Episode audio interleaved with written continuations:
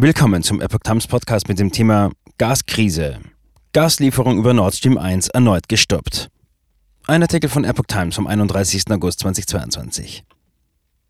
Erneut kein Gas über die Pipeline Nord Stream 1. Welche Auswirkungen hat der angekündigte Lieferstopp? Kommt bald wieder Gas? Und folgt auf eine mögliche Wiederaufnahme bald die nächste Unterbrechung? Wie angekündigt ist die Gaslieferung über die Ostsee-Pipeline Nord Stream 1 am frühen Morgen gestoppt worden. Laut Website der Nord Stream AG floss in der Stunde von 3 Uhr bis 4 Uhr keine nennenswerte Menge mehr. Bereits in der Stunde davor war die Menge demnach gesunken. Wieso kommt es zum Lieferstopp? Laut Gazprom muss die einzig noch verbliebene Turbine in der Kompressorstation Porto Valle, die der Pipeline vorgelagert ist, gewartet werden. Der Chef der Bundesnetzagentur Klaus Müller hatte hingegen gesagt, die Wartungsarbeiten seien technisch nicht nachvollziehbar. Er halte Verweise auf Turbinen von Siemens Energy für vorgeschoben. Russland hatte auch im Zusammenhang mit der Drosselung der über die Leitung gelieferten Menge auf fehlende Turbinen verwiesen. Zuletzt kamen nur noch etwa 20 Prozent der maximal möglichen Menge über die Pipeline. Zweifel an der Begründung für die Drosselung kommen etwa von der Bundesregierung. Wie wahrscheinlich ist die Wiederaufnahme? Kreml-Sprecher Dmitri Peskov hatte am Dienstag noch einmal versichert, dass Russland ein zuverlässiger Lieferant und gewillt sei, seinen Verpflichtungen nachzukommen. Er begründete die derzeitigen Lieferverkürzungen mit technischen Problemen, die der Westen durch seine Sanktionen selbst verursacht habe. Einen politischen Hintergrund der anstehenden Lieferpause dementierte er damit. Es gilt zumindest als wahrscheinlich, dass das Gas ab dem 3. September wieder fließt. Nach der letzten Abschaltung wegen Wartungsarbeiten im Juli hat Gazprom anschließend auch den Transit wieder aufgenommen. Das unabhängige Internetmedium The Bell erklärte schon damals die dahinterstehende Logik damit, dass der Kreml sich andernfalls der eigenen Flexibilität berauben würde. Auch bei gedrosselter Lieferung könne Russland immer noch mit einer weiteren Kürzung der Lieferungen drohen. Beim Lieferstopp sei das Drohpotenzial passé.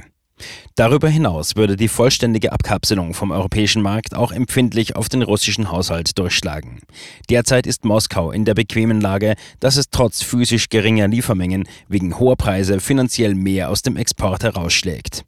Ein weiterer Grund, der für die Beibehaltung des Transits zumindest in geringem Umfang spricht. Ansonsten müsste Gazprom seine Förderkapazitäten stilllegen und konservieren. Eine Umleitung der Gasströme nach Asien in großem Umfang ist nicht möglich, da das Pipeline-System in diese Richtung noch kaum entwickelt ist. Von den 720 Milliarden Kubikmeter, die Russland fördert, gehen gut 200 in den Export, davon 130 in den EU-Raum. China etwa nimmt hingegen nur gut 10 Milliarden Kubikmeter ab, auch wenn die Umsätze in die Richtung steigen. Auch deswegen fackelt Russland die Gasmengen ab, die es nicht nach Europa liefern kann. Folgt bald der nächste Lieferstopp? Zwar hat Gazprom bislang noch keinen neuen Termin für die nächste Abschaltung genannt, doch laut dem Konzern muss die letzte verbliebene Turbine in der Kompressorstation Porto Valle alle 1000 Arbeitsstunden gewartet werden. Damit dürfte Mitte Oktober der nächste Stopp anstehen. Was bedeutet die Abschaltung fürs Einspeichern? Die Speicherbetreiber rechnen damit, dass auch ohne russisches Gas weiterhin Erdgas in Deutschland eingespeichert werden kann, gegebenenfalls in leicht reduziertem Umfang. Der Branchenverband Initiative Energien speichern, INES, verweist dazu auf die tägliche Speichermenge. Sie beträgt derzeit ein Mehrfaches dessen, was zuletzt durch die Ostsee-Pipeline nach Deutschland kam. Wie voll sind die Speicher schon? Die Speicher waren zuletzt zu über 83 Prozent gefüllt. In den kommenden Tagen dürfte die 85%-Marke erreicht werden, rund vier Wochen vor dem Stichtag 1. Oktober. Am 1. November sollen die Speicher dann zumindest 95% gefüllt sein.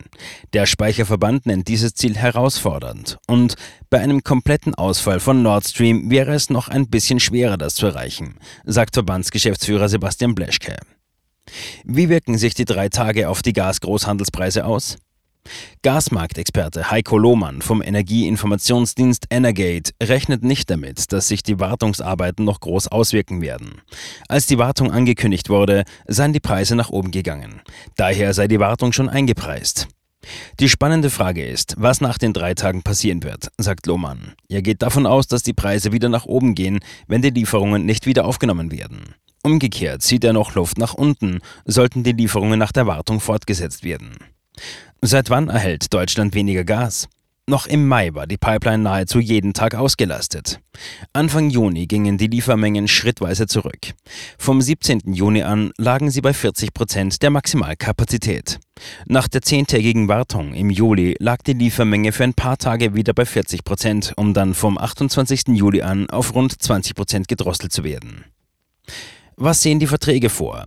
Das Wort Vertragsbruch mögen wichtige Akteure nicht in den Mund nehmen. So berichtete Uniper als Deutschlands größter Importeur von russischem Erdgas jüngst, seit dem 14. Juni erhält Uniper nur einen Teil der vertraglichen Gasliefermengen aus Russland. Es würden mittlerweile 80 Prozent weniger geliefert. Und das Bundeswirtschaftsministerium teilt auf Anfrage mit, es bestehen Verträge der Unternehmen mit Gazprom über die volle Kapazität. Die werden derzeit nur bedingt eingehalten. Aus unserer Sicht besteht kein Anlass, auch nicht technisch, die Nord Stream 1 nicht höher auszulasten. Was ist mit der inzwischen gewarteten Turbine? In der Vergangenheit hatte Russland auf eine in Kanada gewartete Turbine als Grund für die reduzierte Lieferung verwiesen. Deutschland bat die Regierung in Ottawa um eine Ausnahme von Sanktionen gegen Moskau. Inzwischen ist das Aggregat in Mülheim.